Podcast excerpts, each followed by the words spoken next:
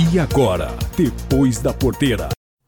O bem-estar de um operador de máquina agrícola é um dos fatores que contribuem para um plantio ou uma colheita bem realizada.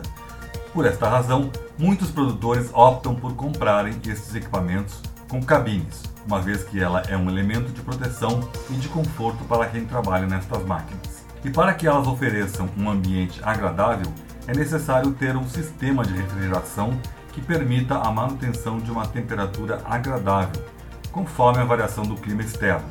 Isto atualmente é fundamental para o melhor desempenho da função. Para o coordenador da ilha do ar-condicionado automotivo da Febrava, Sérgio Eugênio da Silva, as máquinas agrícolas, por trabalharem expostas ao sol no dia a dia, são fontes de calor para dentro da cabine.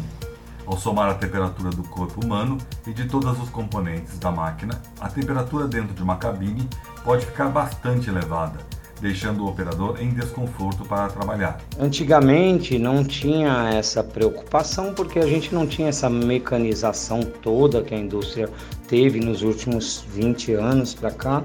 Então os tratores era tudo, não era cabinado, né? Era aberto, as máquinas eram todas abertas, a colheita de cana era praticamente manual e com a mecanização possibilitou toda essa infraestrutura e essa aparelhagem nos equipamentos. Ele disse ainda que essas máquinas, como um automóvel, elas possuem diversos sistemas, né? desde o sistema de propulsão, de suspensão, sistema pneumático, sistemas e, e esses equipamentos precisam operar aí em baixas temperaturas, né? E além disso também o operador que fica no campo operando essa máquina, ele trabalha com conforto conforto, consegue render mais. Então, isso ajuda a conservar os equipamentos e a máquina e a qualidade de vida de quem trabalha na máquina.